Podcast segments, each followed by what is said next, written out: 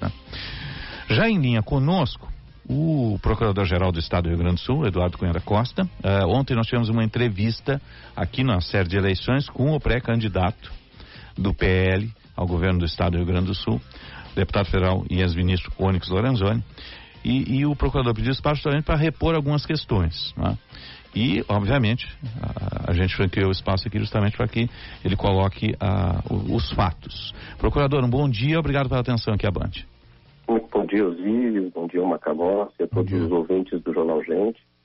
É um prazer conversar com vocês. Agradeço o espaço para que a gente possa trazer alguns esclarecimentos Sim. que dizem respeito especialmente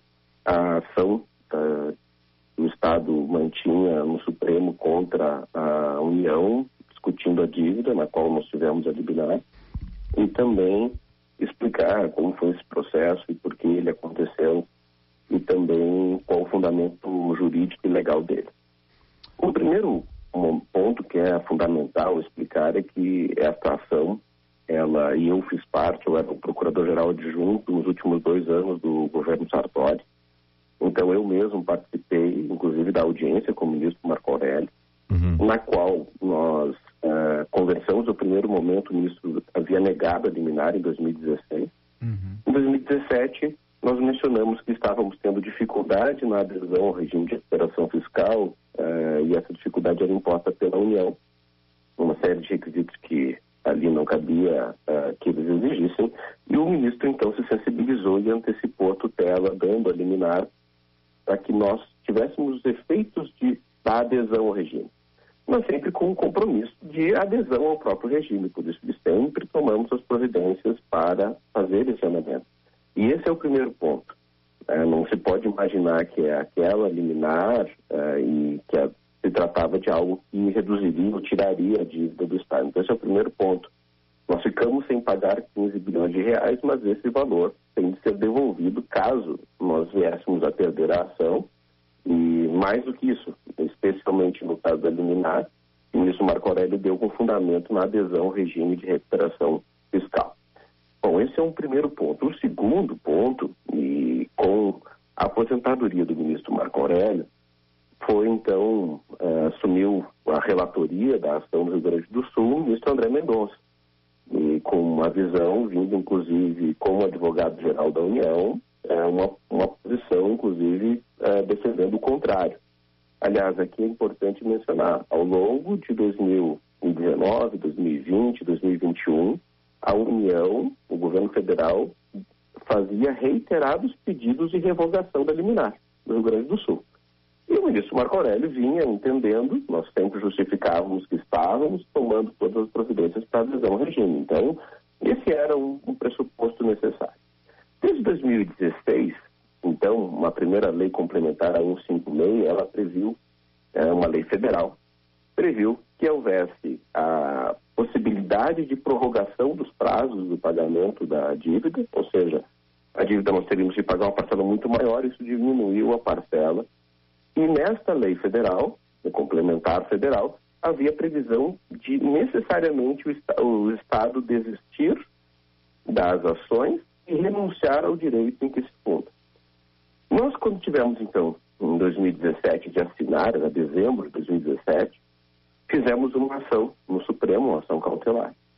Obtivemos a liminar, pudemos assinar sem ter desistido, mas depois o Supremo, quando julgou no plenário, o ministro relator é o ministro Edson Fachin, a unanimidade entendeu que não era inconstitucional a exigência da lei federal de que tem que desistir das, ações para poder fazer uma adesão ao acordo.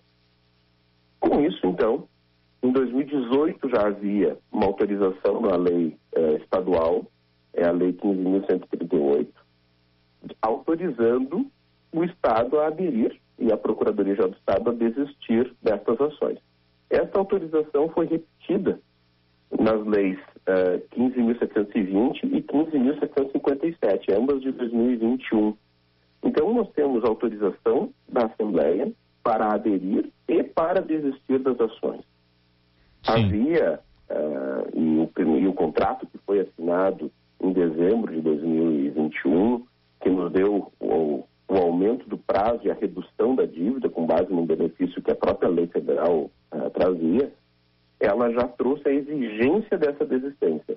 O que, que significa isso? No momento em que nós fizemos a adesão, a lei autoriza que com a adesão nós não tenhamos mais de pagar a dívida. Até que haja homologação, nós ficamos sem pagar a dívida. Então, nós já temos esse benefício hoje, e hoje nós estamos sem pagar a dívida com fundamento não na liminar mais, porque a liminar já não existe, mas com base no próprio acordo que foi feito com a União, com base nessa legislação. E, e a desistência, é portanto. Só ressaltar que existe uma compreensão de que nós sentamos numa mesa para negociar com a União mas isso não existe. Na verdade, a lei federal que o Congresso Nacional aprovou pelo Senado e pela Câmara impõe os requisitos. Então não há uma negociação de se para mais ou para menos, é aquilo que o Congresso Nacional decidiu para os nossos deputados, nossos senadores. Perfeito. Então quer dizer que o Estado ele, ele cumpriu uma normativa presente em legislação federal e com autorização da Assembleia Legislativa para aderir à repactuação da dívida. É isso. Exatamente, exatamente. Ou seja, nós temos uma lei, é, aliás, como mencionei, são três leis que trazem expressamente essa autorização. Uma de 2018, que é 15.138 de 2018. A outra é a 15.720 de 2021. O artigo 3 dela é expresso em dizer isso. E a lei é 15.757 de 2021 também, porque como havia mais de um aditivo, cada uma dessas leis diz respeito a um aditivo diferente. A lei de 2018 era, dizia respeito ao primeiro regime de recuperação fiscal, que depois foi melhorado com a lei complementar federal de 2017. E ainda foi melhorado com a lei federal complementar 178 de 2021. Então, por isso que uh, hoje nós tivemos mais de uma lei autorizativa, mas a autorização é a mesma. Então, a Assembleia Legislativa autorizou, a adesão ao regime e a desistência, porque é uma consequência, a própria lei uh, exige. Nós discutimos no Supremo e o Supremo, unanimidade, entendeu que era constitucional essa exigência. Bom, uh, é importante trazer assim, que se alguém quer colaborar nesse processo, a primeira forma de colaborar é propondo no Congresso Nacional uma lei que altere uh, a forma e a discussão. Então, acho que essa é a primeira coisa, inclusive quando nós falamos, especialmente quem é deputado federal, tem condições, lá no Congresso Nacional a lei e aprove uma lei que diga que o Estado não tenha que pagar mais. É, porque as exigências que estão lá no contrato assinado em 97, inclusive, são exigências que estavam na lei.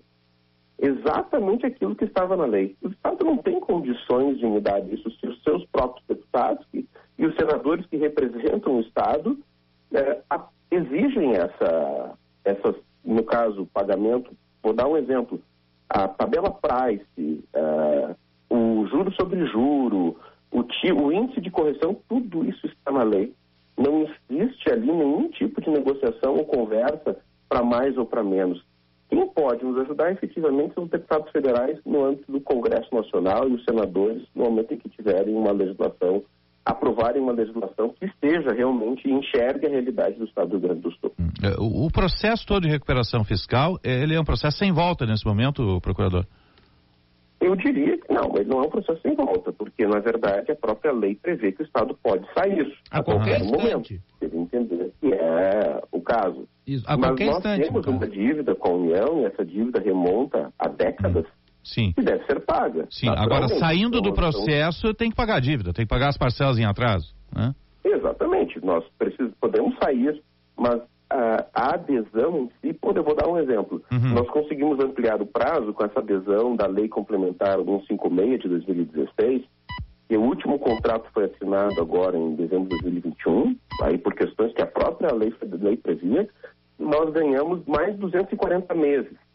Isso fez com que reduzisse a parcela mensal e, claro, permite que o Estado faça frente a todas as suas despesas e, e também faça os investimentos necessários no âmbito é, dos serviços públicos e compete a ele prestar. Mas, quando nós é, pensarmos que ah, queremos sair, nós vamos perder esses benefícios e vamos ter de pagar a dívida tal qual foi assumida lá na, na, na década de 80 e 90.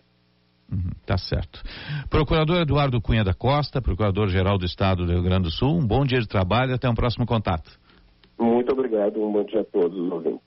Um abraço. Um abraço. 10h46, aí repostas as questões todas que o procurador achou pertinentes se fossem colocadas depois da entrevista de ontem, né?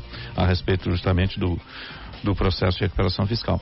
O Rio de Janeiro saiu, né? Pediu, pediu uma, uma, nova negociação para esses Sim. processos todos aí, né? 10 e 46 e meio, 12 graus 9 décimos a temperatura em Porto Alegre. Você está ligado no Jornal Gente. Após o sucesso de vendas do Magno Três Figueiras, vem aí o Magno Moinhos e o residencial sênior